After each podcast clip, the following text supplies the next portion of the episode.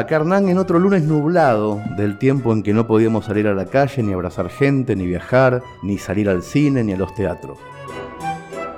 Un lunes anodino que dentro de algunos meses se va a mezclar con otros días idénticos en un pastiche del recuerdo al que alguna vez llamaremos aquella época terrible y nuestros nietos saldrán corriendo del susto cada vez que les querramos contar.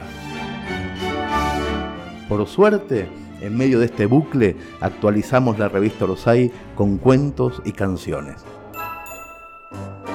Vamos al resumen. El primer cuento se llama Que la pandemia no una lo que el tiempo separó. Y la trama es así.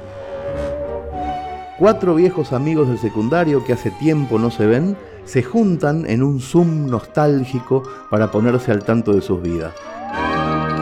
Pero esa nunca fue una buena idea, ni antes ni después del confinamiento. Lo escribe nuestro habitual cronista pandémico Mariano Feijó y esta vez por puro gusto me lo pedí leer yo. Sí, ya sé, soy el gordito al que dejan jugar porque es el dueño de la pelota.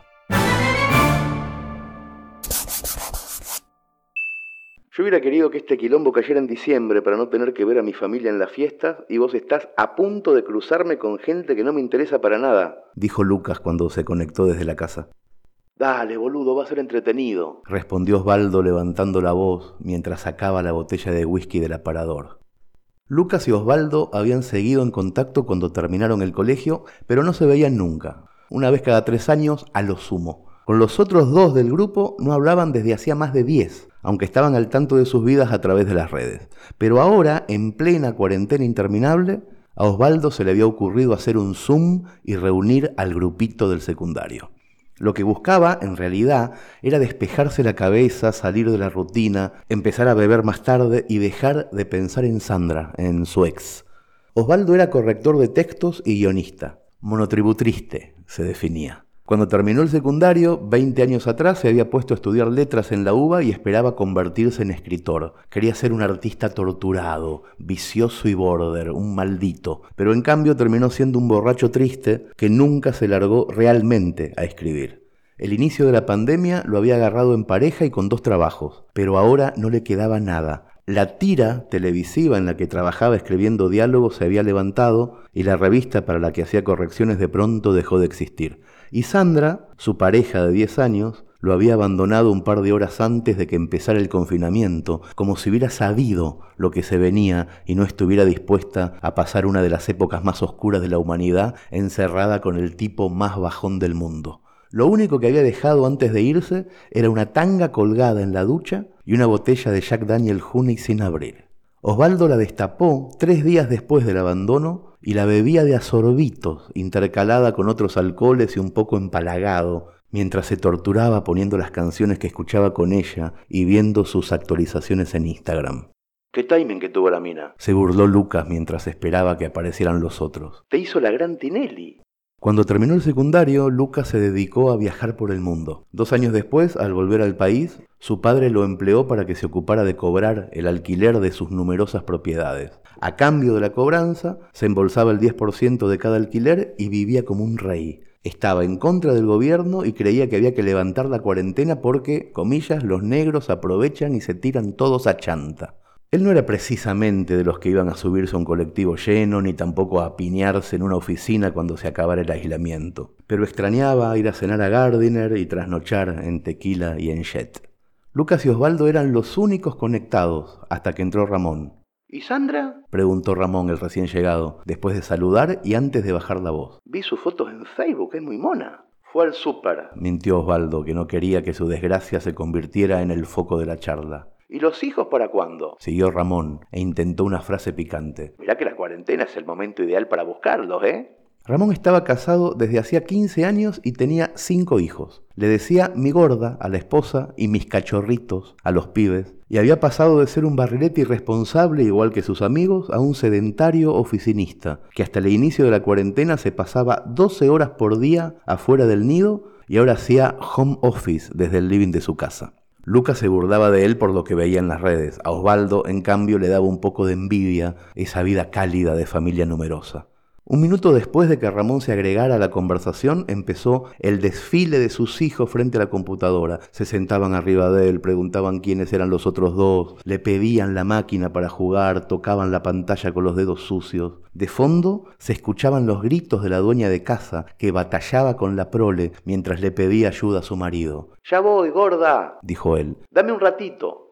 El cuarto amigo era una amiga y se sumó desde Manhattan, Fabiana, ex de Osvaldo, ex de Ramón y ex de Lucas en ese orden. Cuando terminó el secundario había compartido viaje con Lucas, pero volvieron separados. Él se dedicó a los alquileres y ella, fascinada con el mundo que acababa de descubrir, estudió idiomas y relaciones internacionales y una vez recibida se fue para no volver. Había trabajado en distintos consulados y la pandemia la encontró en el peor lugar, Nueva York, donde vivía desde hacía dos años y compartía piso y cama con Jenny, una estudiante de leyes. ¿Quién diría que algún día iba a envidiar a un formosenio? dijo Fabi y se rió y tosió al mismo tiempo. Fabiana y su chica eran dos de los 165.000 neoyorquinos que por entonces estaban contagiados de coronavirus y permanecían encerradas en su departamento intentando no sumarse a la lista de muertos, y la provincia de Formosa todavía no tenía casos positivos. Durante la charla, Fabi se mostró fuerte y de buen humor como si la enfermedad no la afectara.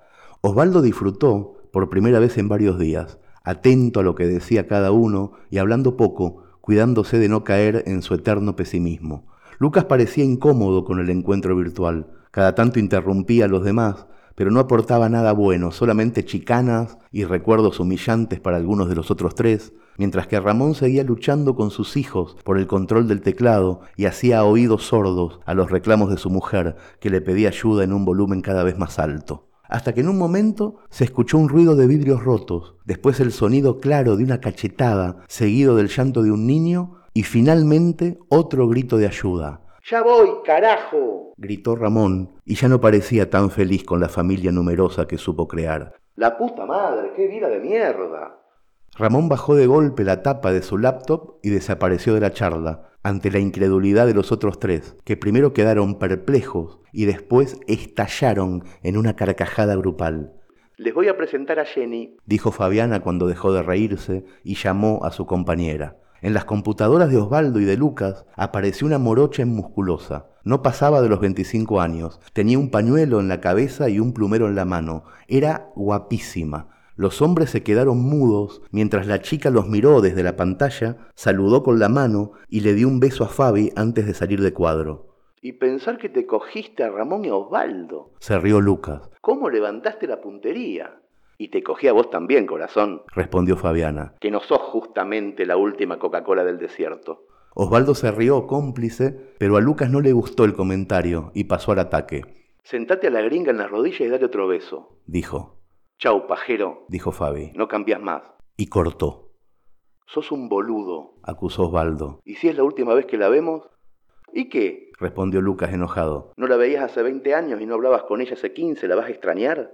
A Osvaldo no le interesaba retomar el contacto con Fabiana y Ramón. Él quería estirar la llamada para distraerse y ahora intentaba extender la discusión con Lucas.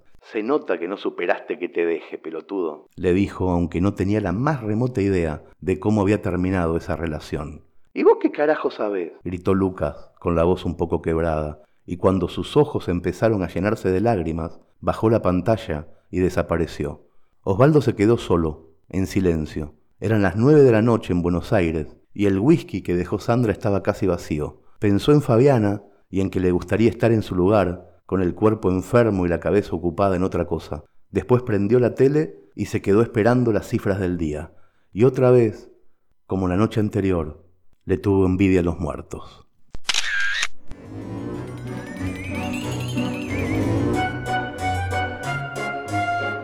Lo adelantamos con bombos y platillos hace 15 días y acá estamos de nuevo. Cada dos semanas, Zambayoni, nuestro poeta amigo, nos trae un adelanto de lo que será Canciones en Orsay, su nuevo álbum. Nacido en cuarentena y presentado de manera exclusiva en el podcast Orsay.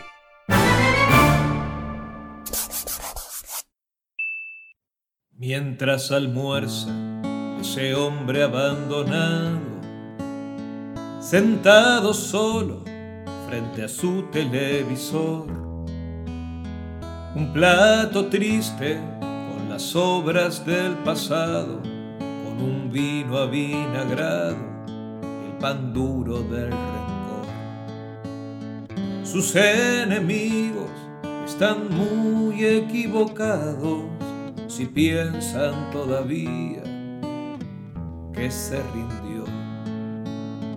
Mientras observa ese hombre encadenado, los paredones hasta el sol de la prisión, tan inocente como un brote de verano, dolorido y asustado, condenado en un rincón.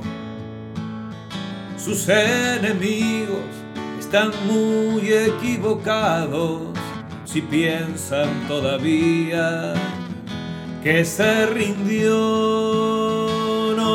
Necesito que me quieras, no necesito tu perdón. Camino solo esta vereda, cambio y fuera mientras dispara ese hombre acorralado el último cartucho de su cargador. En un segundo no valdrá ni diez centavos en el medio del pantano y a merced del matador. Sus enemigos están muy equivocados si piensan todavía que se. Mientras solloza ese hombre devastado, arrodillado a un costado del cajón, desconsolado con el pecho hecho pedazos, entre lágrimas y abrazos, mientras suena la canción. Sus enemigos están muy equivocados si piensan todavía que se rindió. No necesito que me quieras, no necesito tu perdón. Camino solo esta vereda cambio y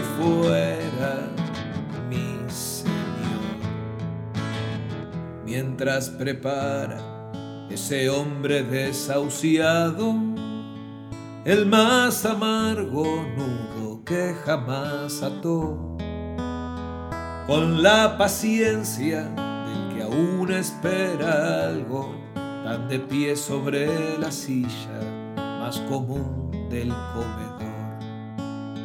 Sus enemigos están muy equivocados si piensan todavía que se rindió. No necesito que me quieras, no necesito tu perdón. Camino solo esta vereda cambio y fuera,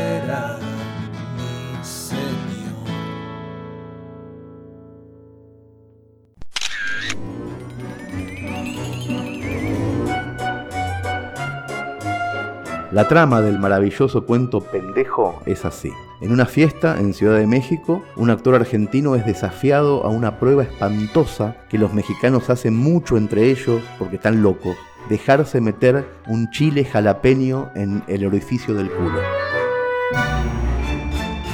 Esta historia de Luz Vitolo fue publicada en la edición en papel de la revista Orsay y forma parte del libro La lógica del daño que va a aparecer próximamente. Lo lee Marcelo Gicards, integrante legendario de Los Macocos. Lean y escuchen. Tengo la sensación de haberme tomado el avión en pantuflas. Me di cuenta de que verdaderamente estaba en DF cuando me estamparon el pasaporte. A pesar de que había decidido que no iba a volver a México, no tenía la voluntad para seguir rechazando las ofertas del Lemer. Me escapaba del departamento vacío y las pertenencias dañadas de Claudia. Dale que ya estamos, arengó Lemer. La miré a Xiomara para que junto con la escena sostuviera lo último que quedaba de mí. Esta podía ser verdaderamente la última toma, pero era probable que no lo fuera. Los días de 14 horas estaban llegando a su fin. La producción había sido caótica y el trabajo fácil que pagaba demasiado bien comenzó a licuarse en las fisuras de la ineptitud mexicana. Ni mi esfuerzo ni mis ganas podían convertir ese caos cinematográfico en un producto de calidad. Xiomara es pésima actriz, le es prácticamente imposible atravesar los planos sin errarle la letra. Estaba ahí porque era hermosa, y no solo mexicanamente hermosa. Lemer gritó acción y todos contuvimos el aliento. Estábamos muy cerca del final, agotados, algunos más felices que otros, todos más que yo.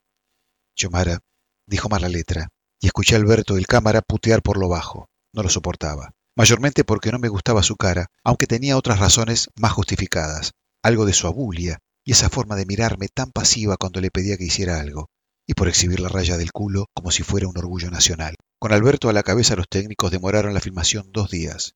¡Corte! ¡Va de vuelta! Llegué a odiar a Yomara. Otra toma, otra hora. En otra producción tal vez habría tratado de cogerla.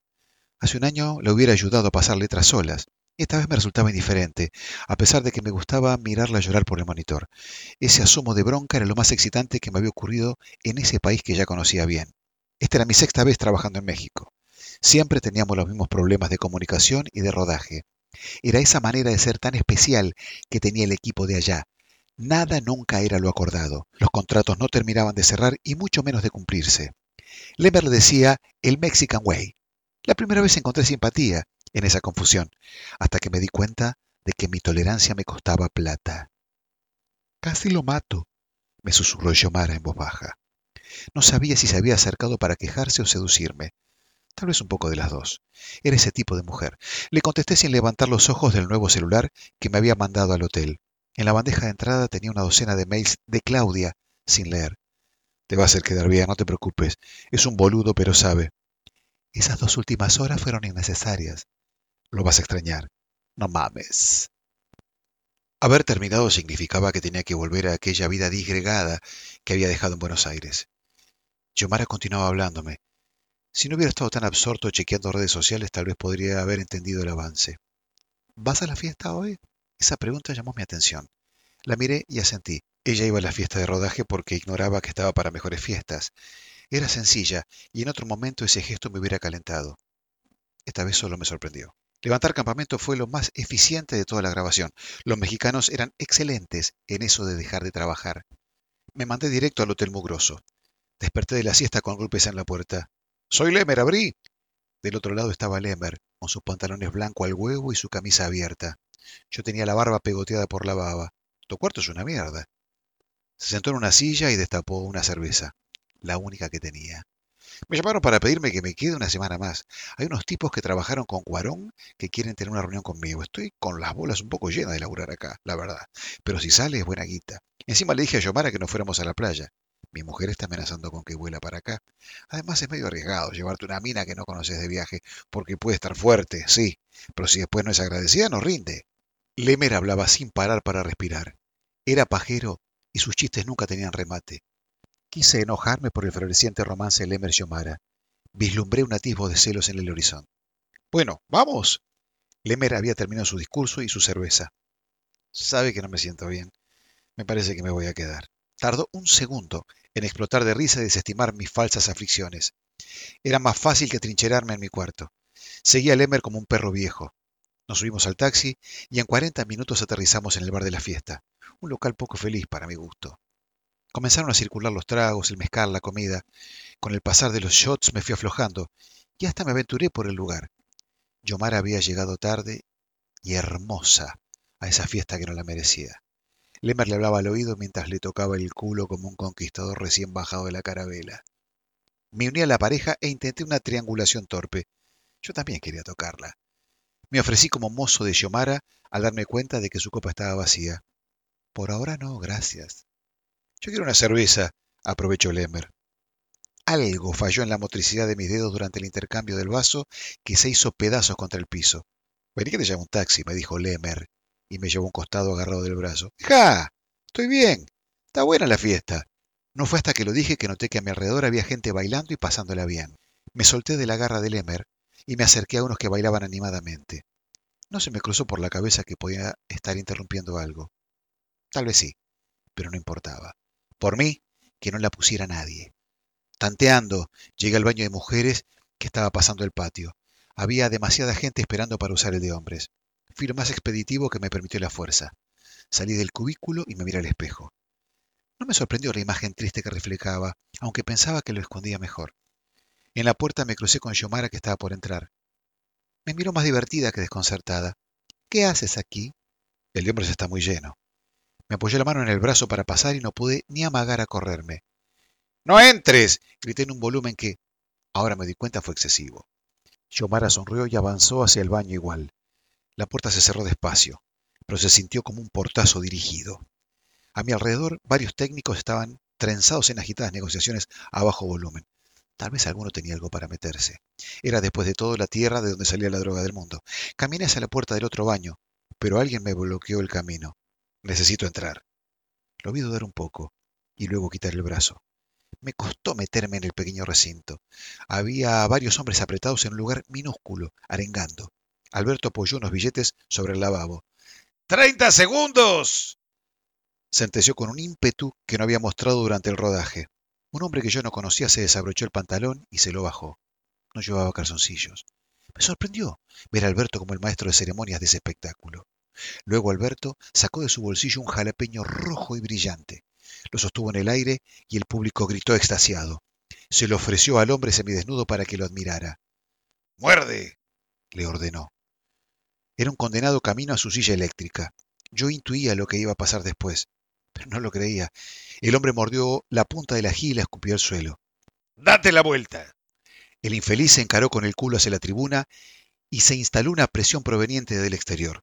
Todos querían estar adentro. Entre microcodazos y empujones fui llevado casi al frente. Estaba a punto de presenciar a alguien dejarse meter un jalapeño en el ano por voluntad propia y no lo podía creer. Con una mano, Alberto le abrió los cachetes al pobre diablo y con la otra le insertó de un solo movimiento experimentado la mitad del chile. Eso es hacer turismo. Cuando pensaba que ya conocía México de memoria, me encontraba con mi operador de cámara apostando al recto de otro hombre en el baño de la fiesta de fin de rodaje. El grito manaba de la garganta de este demonio para el que no pasaba el tiempo. Me hubiera gustado verle la cara. Le estaba mirando el culo, pero quería observarlo de frente, tener juntos una conexión telepática. La punta roja asomaba por el orificio y los gruñidos rebotaban en los azulejos.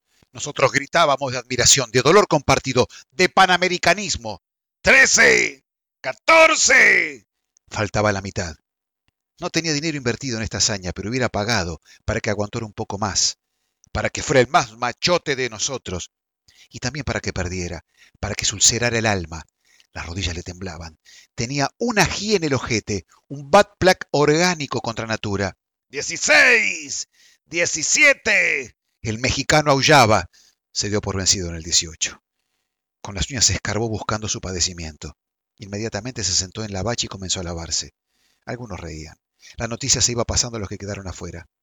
Por momentos quería que triunfara y enseguida apostaba por su fracaso. Era una injusticia que nadie lo aplaudiera. El esfuerzo no era valorado en esa tierra. ¡Doble o nada, Jotos! gritó Alberto sacudiendo los billetes. La masa se movía inquieta buscando escupir al próximo boludo. Alguien llamaba para afuera buscando voluntarios. Yo miraba a mi alrededor para ver si podía adelantarme a la elección. En el cambio de lugares terminé en primera fila con una visual privilegiada. Alberto me increpó desafiante. ¿Quieres un recuerdo de México, pendejo? Detrás de mí escuchaba las cargadas. Yo no era el único con opiniones fuertes acerca de otras nacionalidades. Alguien me empujó y con mi falta de reflejos me golpeé contra la pared del fondo. Me sorprendí enfurecido. No recordaba ese sentimiento de ira efervescente. Desde afuera comenzaron a llegar algunos billetes que eran pasados hacia adelante. Alberto los juntaba y los olía alucinado. Sentía como si me fueran a devorar con su salvajismo. Treinta segundos. Me escuché balbuceando. Ahora enfrentaba a la turba furiosa con una inyección de coraje. Con la expresión trataba de acompañar lo que alguna parte de mí, la más desconocida, ya había decidido. La confirmación de la prueba se pasó para atrás y desde el fondo llovieron más billetes. Me alcanzaron el fondo de una botella de mezcal y tragué el gusano. Era un pase de adrenalina explosiva y ya no tenía miedo. El prospecto de sentirme tan vivo y presente me entusiasmaba. Alberto me alcanzó el chile que guardaba en el bolsillo. Era apenas más grande que el anterior. Si lo haces, estás bien, cabrón, me dijo, reteniendo por un instante la bomba. El silencio se adueñó del baño. No había lugar para mi duda. Quería mostrarles quién tenía la verga más grande. Me desabroché el pantalón lentamente. Les hice un striptease suave. Los preparé. Querían show y se los di. Luego los enfrenté a mi orto, descendiente de españoles criado en La Pampa. Alberto mostró el jalapeño al público y luego me lo ofreció para que lo mordiera. Mordí el capuchón del ají. Lo miré a Alberto y se lo escupí en la cara. No me tenía fe y me quería haber vencido, pero algo de mí lo intrigaba. En ese momento de duda fue mío. La punta de la lengua comenzó a picarme. Pon el reloj, le ordené. Escupí saliva en el jalapeño para lubricarlo, antes de que Alberto me lo quitara de enfrente. Sentí su mano abrirme los glúteos y con la otra acercar la punta abierta del chile a mi cuerpo. Me era imposible no fruncirme. Alberto me insertó el jalapeño con seguridad, aunque despacio. Sabía que el ano era una aspiradora y cuando chupaba podías acabar en cirugía. Era consciente de todo, pero no me importaba. El cuerpo es sabio y no iba a succionar la granada de su propia destrucción. El picor comenzó a expandirse a toda velocidad por mi recto. De cero a tres mil unidades de calor estallaban desde lo más profundo de mi cuerpo. El primer grito fue agudo y luego la vibración se fue volviendo más gutural, como un rugido, como magma hablando desde el interior de la tierra. Apoyé mis manos contra la pared tratando de contener mi exorcismo. ¡Cinco segundos! Estaba empapado, transpirando por cada uno de mis poros. Mi aliento era fuego y podría haber quemado ciudades enteras. Sentía como si las muelas fueran a ceder ante la presión de mi mandíbula ahogando el llanto. La serpiente enroscada en la base de mi columna comenzaba a despertarse y a circular suave por los caños de mi construcción. Reptando, mordía cada músculo y fibra ya envenenada para liberarla. Piernas, brazos, pecho, fuego, alma, el águila picándole los ojos a la víbora en la que me había convertido, la arenga, los aplausos, las caras estupefactas, alaridos inaudibles en la confusión del calor. ¡Trece segundos! La traición del pacto de confianza. Vi en la cara de un mexicano sudoroso a Claudia, en la piel mancillada de Malinche, una doble agente entregadora su lengua alrededor de la pija de mi jefe Cortés. Rojo, rojo, verde y azul, pero más rojo, el color de la hoguera que todo lo arrasa, que todo se lleva. Por momentos la marea se vuelve helada, los corpúsculos flotando en el cenote de la exasperación. Y entonces, dirección que escupe fuego, la pija primigenia del rey Montezuma, el crisol donde se funde lo dorado, el ácido cáustico con que el que voy a convertir este baño en cenizas. ¡Dieciocho! Soy un dios. Las plumas de mi cabeza cantan la melodía del viento. Quetzalcoatl del tiempo, cien mil escalones para llegar a Dios, infinitos pasos de frustración, una vida regalada a las hordas bárbaras que se matan por un poco del spot. Luz, cámara, el vuelo iniciático hacia el sol y las alas que se derriten, que arden, arde, arde, las cadenas del campo, la montaña y Cancún, hijo de la chingada, ocho mil unidades de calor en una roca en el desierto, ocho chavos en una vecindad. Faltan seis segundos. ¡Aguanta, argentino! ¡Aguanten! El enema de San la Muerte pudriéndolo todo, una pared en la frontera de la resistencia, la faca operando a cielo abierto, la Virgen de los Campesinos oficia la cirugía en el altar de los que no creen en nada. Grito y nadie me escucha. Estoy muerto. Aguat, aguat, aguat. Segundos estrábicos en los que contemplo las estrellas. Mi corazón es desechado, no sirve para sacrificios. Las manos que revuelven mi adentro llevan un mensaje en las yemas. Es muy tarde y el cansancio es eterno. En un páramo solo, un momento de pie, vértebra sobre vértebra, toma forma el armazón. Dentro, el ojo furioso busca explotar. Muerte y vida en un cometa que se estrella en Yucatán. Trizas, polvo, nada. Un suspiro divino se expresa en ritmos de cancha. Te queremos ver campeón, te queremos ver victorioso, derrumbado en el piso meado, exhibiendo la copa en la gatera de tu cuerpo, porque sos hombre y tenés aguante, porque en este acto te los estás cogiendo a todos, a punto de estallar la región más transparente. La victoria es de los muertos. ¡28 segundos! Caminé la manga arrastrando los pies, suave y sin apuro, como la serpiente que desciende la pirámide durante el equinoccio. Sentado sobre una almohadilla con memoria que compré antes de embarcar, observé al resto de los pasajeros trasladarse hacia el final del avión. Lo más estúpido que hice borracho fue tatuarme un dibujito animado en el brazo. La noche anterior había participado del ritual más primitivo y mi recto sangraba. Seguía sin superar aquella estupidez adolescente. Alcancé los 30 segundos con el último aire. Escuché a Alberto declarar cumplido el desafío entre visiones primordiales. Algún compañero se apiadó de mí y me quitó la dinamita del cuerpo porque yo no podía hacerlo solo. Me recuerdo desmayado en un charco de meo y barro con los pantalones todavía bajos. Alberto me colocó los billetes en la raya, pero eso no aplacó el picor. Lemer, sacado, me felicitó por mi hazaña. Se la había perdido, pero ya se la habían contado. Los coletazos de mi momento de gloria. El baño se vació apenas terminó el desafío. Mi despliegue máximo de hombría había sido para los otros una mala pelea de gallos, intrascendente una vez finalizado el encuentro. El cielo coloreaba el atardecer cuando la azafata me trajo la cena. Adiviné la procedencia de su acento y la hice reír con uno de los chistes que hacía siempre. Ella elogió los anteojos de sol que colgaban de mi camisa, aquellos que había comprado con los billetes manchados de fluidos y coraje. Le pedí una botellita de tequila del carrito y me alcanzó dos. Guardé una y me quedé contemplando la otra era apenas más grande que el jalapeño.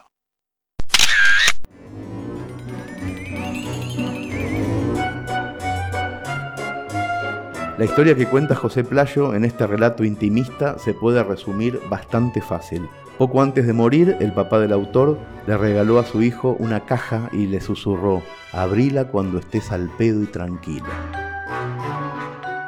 La caja medio que se perdió entre otros bártulos, o quizá José Playo la esquivó adrede, hasta que un día nuestro cronista fue, tomó coraje y abrió la caja que le dejó su papá. El cuento se llama Una caja para abrir cuando estés al pedo. Prepárense.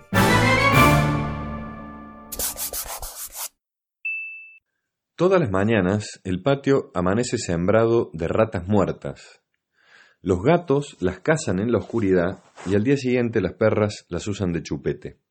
En las sierras los animales están confundidos y de noche se meten debajo de la mesa para llorar mirando el cielo, como si las estrellas se les vinieran encima.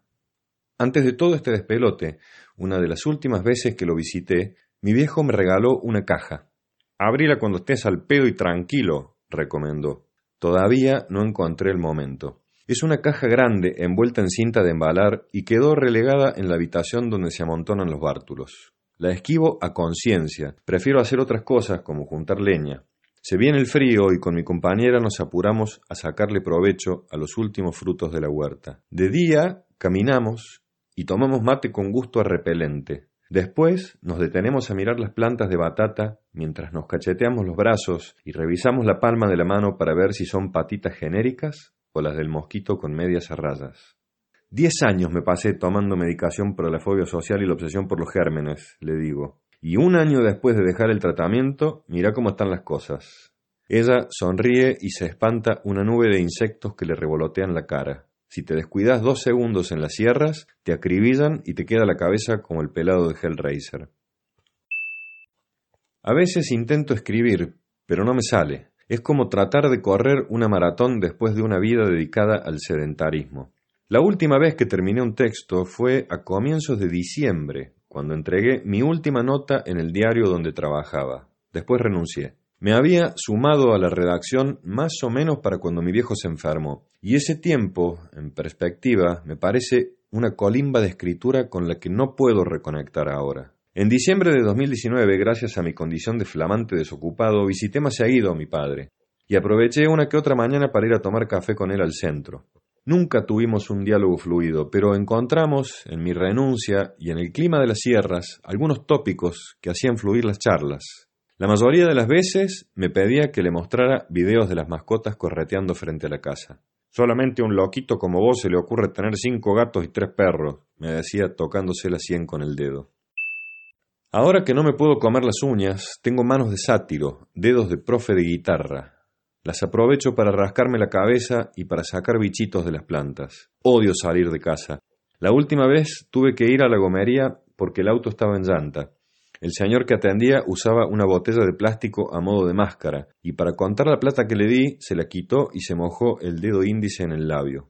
Intentamos posponer las salidas todo lo que se pueda, y al final armamos la lista del súper cuando en la heladera solo quedan un par de cebollas blandas. A veces, cuando me descubro frente al espejo con mi uniforme para ir al pueblo, o cuando me cruzo con un gaucho con barbijo, siento que estoy empantanado en un guion de la serie Years and Years. Mi terapeuta se debe estar recagando de la risa, le digo a mi compañera cuando regreso de la calle y me desnudo sobre el pasto para que me rocíe con lavandina, jabón y alcohol en gel. Las perras corretean tratando de morder la manguera y estornudan y mueven las colas. Hay días mejores que otros. A veces me pongo a tirarle palitos a las perras para que los busquen y me distraigo. Pero de bien que estoy, me vienen en tropilla los gestos, ademanes y latiguillos de mi viejo. Cierro los ojos y puedo verlo sentado con un brazo sobre la oreja del sillón de su departamento, haciendo cuentas con números dibujados a dedo en el aire. Y la cabeza se me va hasta el 28 de diciembre para obligarme a repasar la jornada. Sé que es al pedo ofrecer resistencia, así que me entrego a la revisión mental de la secuencia, a ese masoquismo en loop que nos propone la tristeza. Menos mal que tu padre no tuvo que vivir esto, confirma mi vieja por teléfono. Es extraño, pero ahora estamos más comunicados que antes, e intercambiamos fotos de nuestros tapabocas o instructivos de desinfección de alimentos. ¿Abriste la caja que te dio? Pregunta de nuevo. A pesar de que era un final cantado porque hacía cinco años que mi viejo galopaba un cáncer agresivo, todavía quema el recuerdo. Hubo rayos, cirugías y punciones, pero la certeza del desenlace la dio la médica de guardia que lo atendió de urgencia el 24 de diciembre. Los valores de los análisis eran críticos, había que internar y empezar con paliativos. Antes de irse, la doctora le palmeó el hombro y le dijo Va a andar bien. Después cerró la cortina tras de sí para dejarnos solos. Era obvio que estaba mintiendo. ¿Qué querés, Pepe? le preguntamos. Acá me van a hacer bosta, reflexionó mirando el piso. Lléveme a mi casa que los médicos me han emputecido la existencia. Para el 25 organizamos una comida con nietos y parientes cercanos. Nos sacamos fotos, filmamos videos. El 26 lo ayudé a darse el último baño de su vida. El 27 mi hermano durmió con él. Y el 28 a las 21 horas, bajo las sombras metódicas de las aspas del ventilador, mi viejo soltó su último aliento, acostado en su cama, mientras mi hermano, mi vieja y yo le sosteníamos las manos. La muerte de un ser querido acaba siendo un drama a la medida de quienes lo sobreviven. A todos nos pega distinto. A nosotros el desenlace nos hizo sentir tranquilos, porque evitamos que sufriera, porque le cumplimos su deseo de no ser un suspiro anónimo en una terapia llena de desconocidos, cableado por todos los flancos. Pero igual nos tumbó. Y después de tanto estrés, de tantos trámites y ceremonias, cada uno se fue a su casa borracho de fatiga. El 31 en la noche ni nos mensajeamos. Luego llegó el verano, que fue como un ruido molesto, y ahora nos toca este apocalipsis aburrido y lento. Para pasar el tiempo suelo ordenar la casa, así que finalmente termino cara a cara con la caja que me dejó mi viejo. Debajo de la cinta de embalar descubro el rótulo con su letra artículos publicados por mi hijo en el diario de fecha tal a tal. Es una cantidad inmensa de papeles. Mi viejo rescató a diario durante cinco años cada cosa que yo publiqué mientras fui periodista. Me enternece imaginarlo bajo un velador, tijera en mano, con la lengua entre los dientes, revisando la maraña de noticias para encontrarme. Mientras repaso los recortes, empiezo a pensar en que estaría bien alimentar la chimenea página por página para volver a foja cero.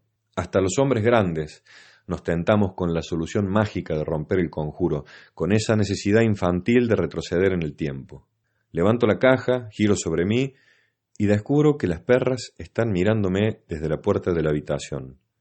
La Fanta tiene la cabeza ladeada, la flacunza lleva la lengua afuera, y de la boca de la peluda asoman una cola y dos patitas de ratón muerto. Sin pensarlo, pongo la caja otra vez donde estaba y empiezo a rascarles la cabeza con mis uñas de gárgola. Se ve que les gusta, porque hay una especie de paz contagiosa en sus gestos.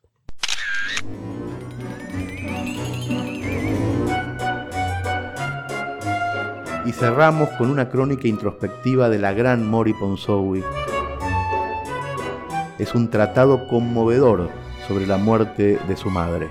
Se llama Y un día sucede. Y lo publicamos por primera vez en la edición en papel número 5 de la revista Rosay y ahora lo compartimos con todos ustedes leído por su autora en primera persona y con un sistema de grabación en 3D. Les recomiendo escuchar el cuento con auriculares.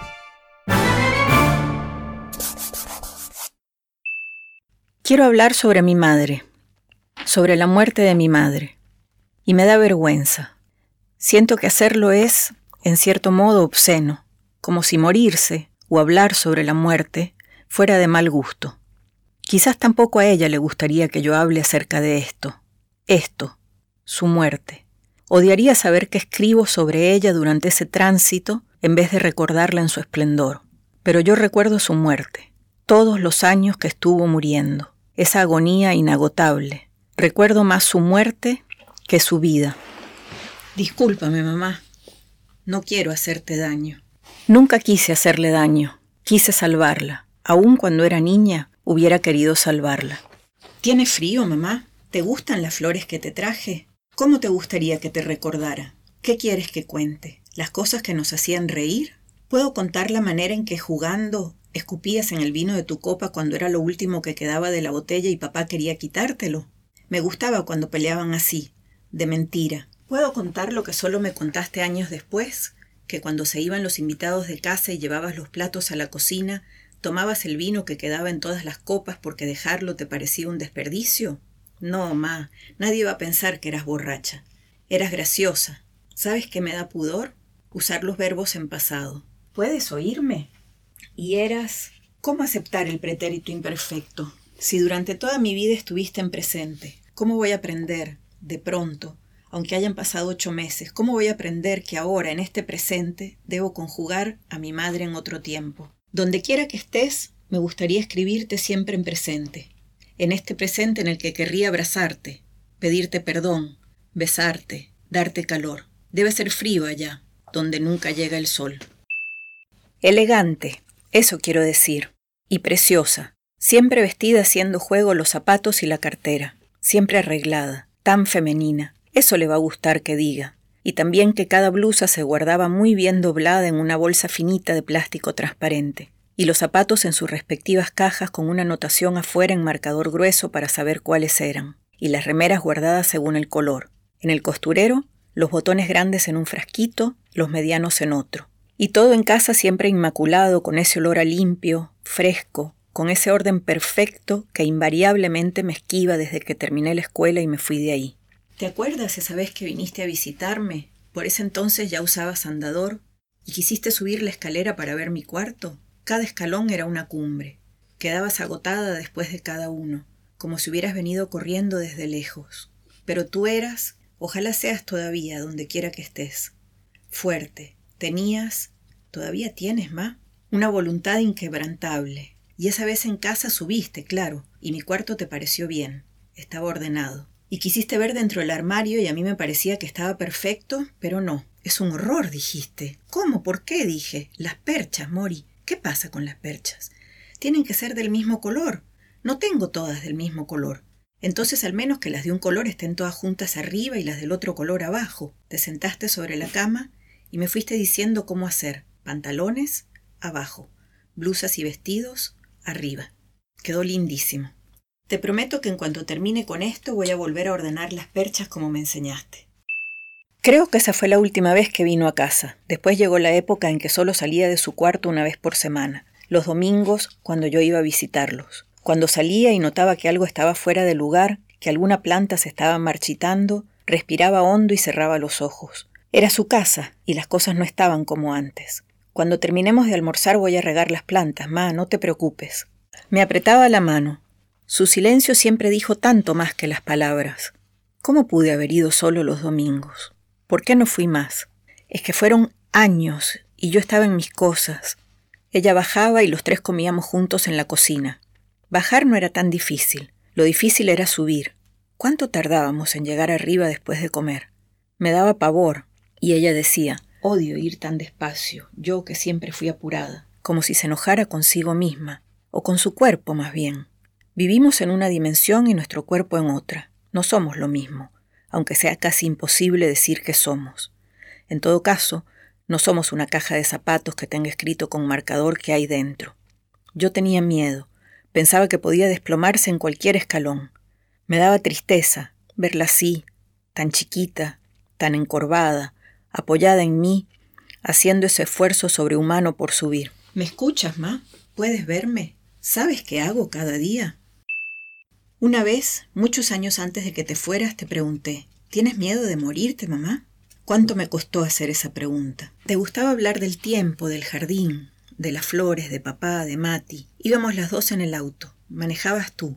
Rápido, como siempre manejaste. Íbamos en silencio y junté valor. Necesitaba saber. Estaba sana todavía. No había una razón precisa para preguntar eso, pero yo quería acercarme, saber qué se sentía tener 75 años, qué se sentía saber que, independientemente de cuánto tiempo te quedara, nunca sería demasiado. ¿Cinco años? ¿Diez? Yo no pienso en esas cosas, contestaste. Los que piensan en eso son tu padre y tú. Ustedes son más complicados. Tema cerrado. Nunca más pregunté. Pero años después, cuando ya faltaba poco, cuando ya no podías caminar ni levantarte de la cama, cuando casi no hablabas, estabas temblando, ma, y no era de frío. No sé de qué era. Habías dejado de comer desde hacía cinco días. Hacía tres que no tomabas agua. Yo llevaba la cuenta con terror. Las manos, los brazos te temblaban, ma, no podían quedarse quietos. El temblor nacía adentro. Perdón que te cuente esto. Te agarré las manos. Estaban frías. Te besé y me miraste con tus ojos nublados. Estoy muy angustiada, me dijiste en un susurro. Tu mirada era una súplica. ¿Qué me pedías? ¿Estabas respondiéndome a la pregunta de tantos años antes? Te quiero mucho, contesté. Estoy aquí. Voy a estar contigo todo el tiempo, contesté como si mi estar allí pudiera aliviarle el camino. Mamá, perdóname, ¿qué puedo hacer por ti? Durante las últimas semanas la doctora se quedaba sin responder casi todas las preguntas que yo le hacía. ¿Por qué tiene fiebre? ¿Por qué no se despierta? Me daba vergüenza hablar de ella en tercera persona cuando ella estaba ahí, escuchando. Yo sabía que escuchaba, aunque hubiera dejado de hablar. ¿Por qué en tercera? El idioma es sin misericordia. Ahora entiendo que haya lenguas sin tiempos verbales y sin personas. Si la cuántica tiene razón, si pasado, presente y futuro existen simultáneamente, habría que repensar nuestra gramática. Según esa cuántica que no entiendo, ella está. Lo que no sé es dónde, ni cómo, ni cuándo volveré a verla. Pero si la cuántica tiene razón, ahora mismo nos estamos viendo en algún lugar. Vamos de la mano al supermercado. Estamos en Lima. Yo aún no he empezado a ir a la escuela. Tengo cuatro años. Una mujer indígena está sentada en la vereda y vende huevos frescos. Mi madre compra una docena. La mujer los envuelve en papel de diario y, como todas las semanas, me regala el décimo tercero, uno pequeñito. Parece de juguete. Me gustaba ir de la mano con ella por la calle. Pretérito imperfecto. Todavía hoy me gustaría ir de la mano con ella. Condicional simple. Siempre me va a gustar ir de la mano contigo, Ma. Futuro cuántico. Yo hubiera querido limpiar su cuerpo cuando ella dejara de respirar. Había imaginado cómo hacerlo. Tenía anotada una oración que pensaba decir mientras tanto. Quizás había escrito algún verso. Lo releía de vez en cuando para no haberlo olvidado cuando llegara el día. Sabía dónde estaba la toalla blanca con que la lavaría y otra también blanca, muy suave, para secarla. Mientras tanto, le iría hablando para que ella no tuviera miedo, para estar al lado suyo en ese tránsito. No es que crea en una vida más allá de esta. Ella tampoco creía. Pero sí creo, de eso estoy casi segura, que aunque el corazón deje de latir y el cuerpo de respirar, el cerebro se apaga solo de a poco. Ese universo de neuronas no se extingue inmediatamente, sigue en actividad hasta un tiempo después, aunque quizás sea una actividad más lenta y no podamos registrarla, ni sepamos bien qué siente, qué piensa, qué escucha entonces. Y yo quería acompañarla, estar con ella, no dejarla sola, ponerle un vestido que le gustara, peinarla, que estuvieras linda, ma, honrarte. ¿Cuánto te gustaba manejar y pasar a los demás autos? Decías que papá iba muy despacio, le indicabas a qué carril pasarse, ¿te acuerdas? ¿Y cuánto lamentaste que no te dejaran seguir manejando después del ACB? Solo me afectó el habla. Vivimos lejos, ¿por qué no puedo manejar? Ahora dependo de los demás, decías. No puedo ir sola al cine, ni a comprarme una bombacha. Estoy presa acá. Y eso que todavía caminaba sin andador, y eso que no había pasado ninguna de todas las cosas que le pasaron después. Quizás siempre quisimos hablar sobre temas distintos. Yo quería que ella me hablara sobre lo que callaba. Me parecía que eso era lo más importante, aquello que le dolía, y hubiera querido ayudarla a llevar ese dolor, pero ella cuidaba el jardín. Siempre quise salvarla, y un día sucede, lo que has temido toda tu vida, exactamente eso. Un verso de Marie Howe. En algún momento después de mi infancia y antes de la adolescencia, empecé a temer que se muriera en medio de la noche. No sé cómo empezó, ni exactamente cuándo. Por alguna razón era algo que no podría ocurrir durante el día, pero en cambio la posibilidad de despertarme una mañana y que ella ya no estuviera me impedía dormir. Lloraba anticipadamente. No podía imaginar la vida sin ella. ¿Cómo soportar la tristeza de haberla perdido? Era algo que no debía ocurrir de ninguna manera, así que después de unos cuantos meses de esa angustia nocturna, encontré una solución.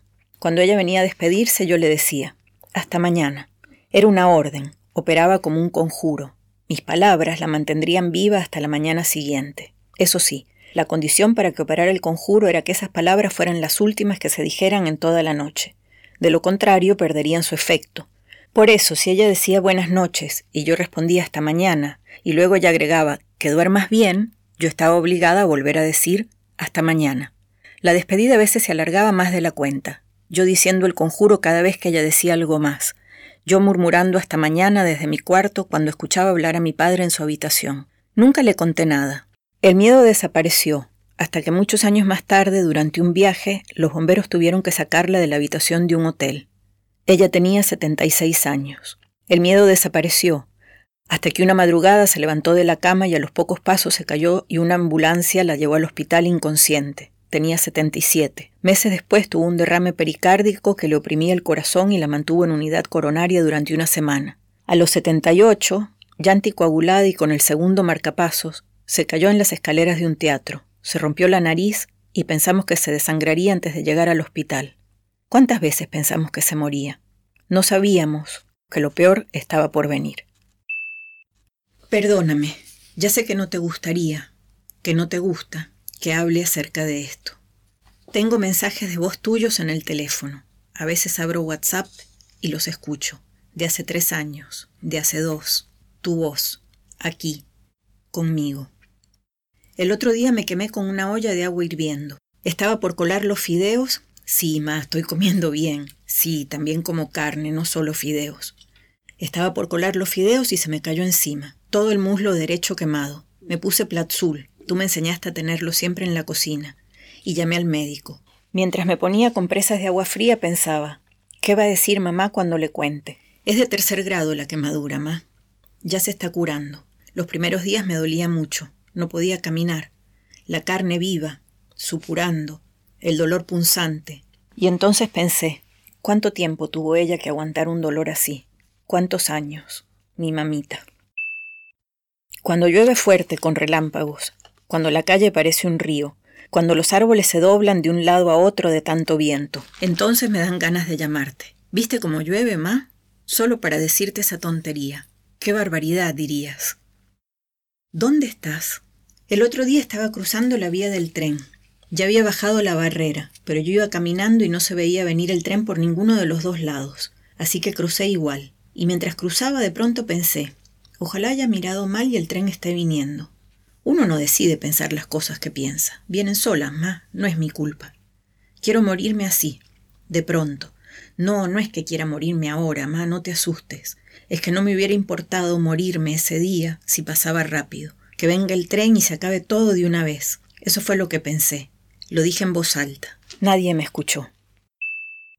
Hacía trampa cuando jugaba al truco, igual que su mamá, igual que yo. ¿Por qué no jugamos truco todos en la cama durante los años en que estuvo enferma? Los porotos para llevar los tantos estaban en un frasco de vidrio marrón. Venían de Lima esos porotos. Deben seguir estando ahí. Llevan más de 30 años encerrados en ese frasco oscuro. ¿Cuánto tiempo puede durar la vida latente de una semilla? Si los siembro, quizás algunos broten. ¿Y qué gano con eso? Una metáfora. Eso gano. Cuando iba a verla, la ayudaba a bañarse y a lavarse el pelo. Al principio se levantaba de la cama y se agarraba del andador hasta llegar al baño. Después ya no podía bajar sola de la cama. Había que moverle las piernas hinchadas, la piel tirante, ponerle una media y luego la otra, una pantufra y luego otra, ayudarla a ponerse de pie. El camino desde la cama al baño llevaba minutos. Arrastraba los pies, un pasito, otro, su cuerpo pequeño. A veces se miraba cuando pasaba al lado del espejo. Luego cerraba los ojos y movía la cabeza de lado a lado lentamente. En el baño yo abría el agua caliente para que hubiera vapor y ella no tuviera frío. Le sacaba el camisón, la bombacha. Ella se sentaba sobre una banqueta de plástico bajo la ducha. El agua está fría, Mori. Ahora está muy caliente. No, no, así está muy fría. Gracias, así está bien. Ahora me estoy quemando. La envolvía en una toalla, la ayudaba a salir de la ducha, le ponía crema en todo el cuerpo, me pedía que no le quedara húmedo entre los dedos de los pies. Perdóname, ma, no sé qué hacer con esto. Me casé con la mujer más linda de Buenos Aires, solía decir mi padre. Todavía lo dice. A veces decía que se acabara esa agonía de una vez, que se acabaran los sustos, que pasara al fin lo que de todas maneras iba a pasar, eso que tanto temíamos. Desear eso, lo que más se teme. Irme de su casa era un alivio. Quería que todo se terminara. Me parecía que no la quería, una frialdad en el alma, eso sentía. Anestesiada. Quizás soy una mala hija. ¿A quién le puedo pedir perdón? La primera vez que estuvo dos días sin despertarse, volví una noche tarde a casa deseando que se muriera. Al día siguiente me levanté muy temprano y fui a verla. El corazón embalsamado, el mío. No sentía nada, que se acabe todo, ya. Y cuando entré a su cuarto estaba sentada en la cama despierta tomando té. Estaba tan linda. Me sonrió como si acabara de hacer trampa en las cartas y solo ella y yo lo supiéramos. Toda iluminada, las mejillas de color rosa, en sus manos la taza de té, las cortinas abiertas y afuera el cielo de invierno sin una nube. Hola, dijo. Me sentí tan feliz. Estaba viva, sonreía. ¡Qué alegría verte, ma! Había renacido una vez más. Siempre renacía. Quizás sí la quería entonces. Si no lo hubiera querido, no me habría puesto tan contenta cuando la vi sentada, sonriendo con su taza de té. Una vez, cuando yo todavía era adolescente, me dijiste, no importa lo que digas, yo sé que me quieres, no puede ser de otra manera. Su ropa, sus camisones, sus blusas de seda y los pañuelos más lindos los repartí entre mis mejores amigas. A cada una lo que me parecía que más le podía gustar. Me mandan fotos.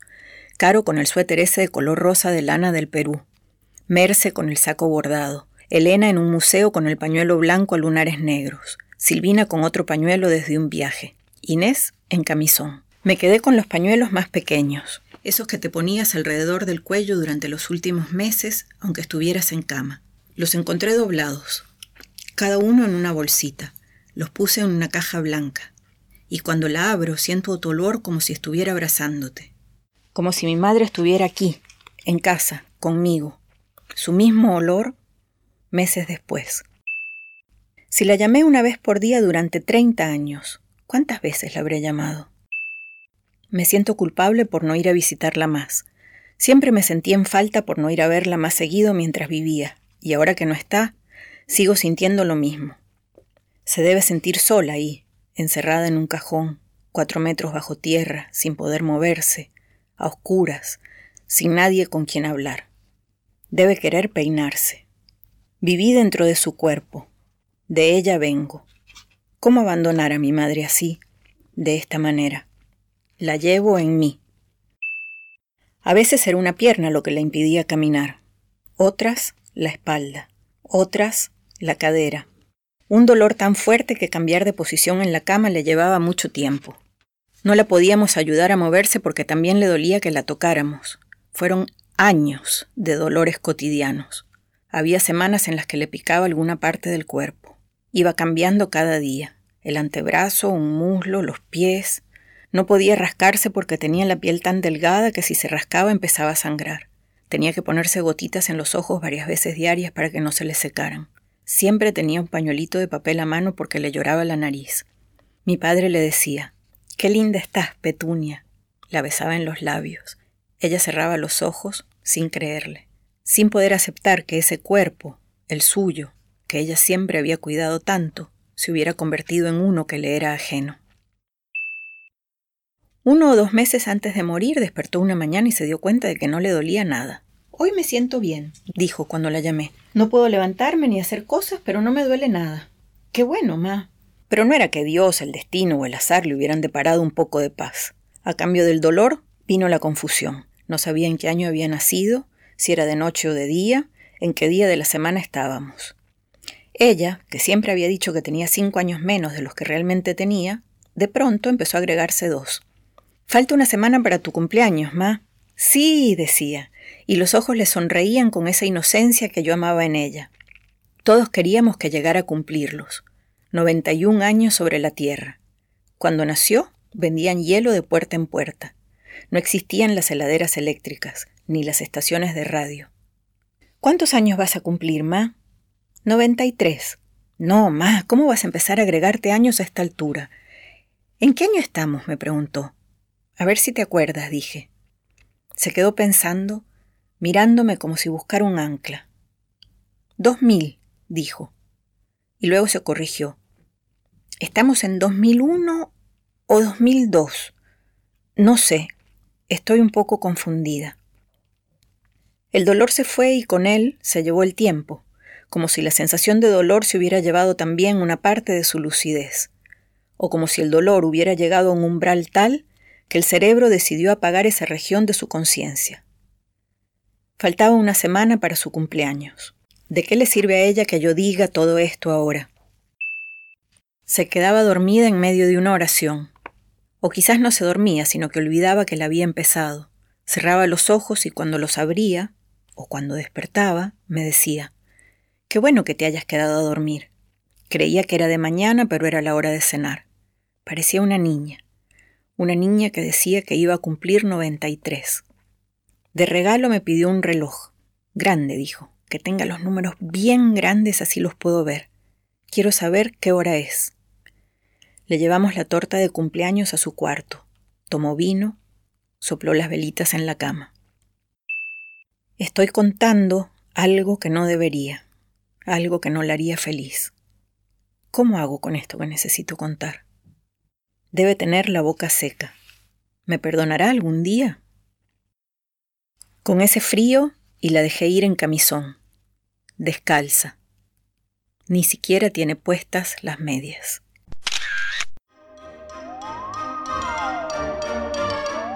Amigos, amigas, gracias por acompañar a nuestros autores y actores mientras escriben o interpretan. Ustedes saben, y es importante decirlo, sobre todo en estas épocas, que todos estos trabajos se pagan. Narradores, actrices, actores, editores, correctores y todas las personas que arman cada semana el podcast Orsay cobran.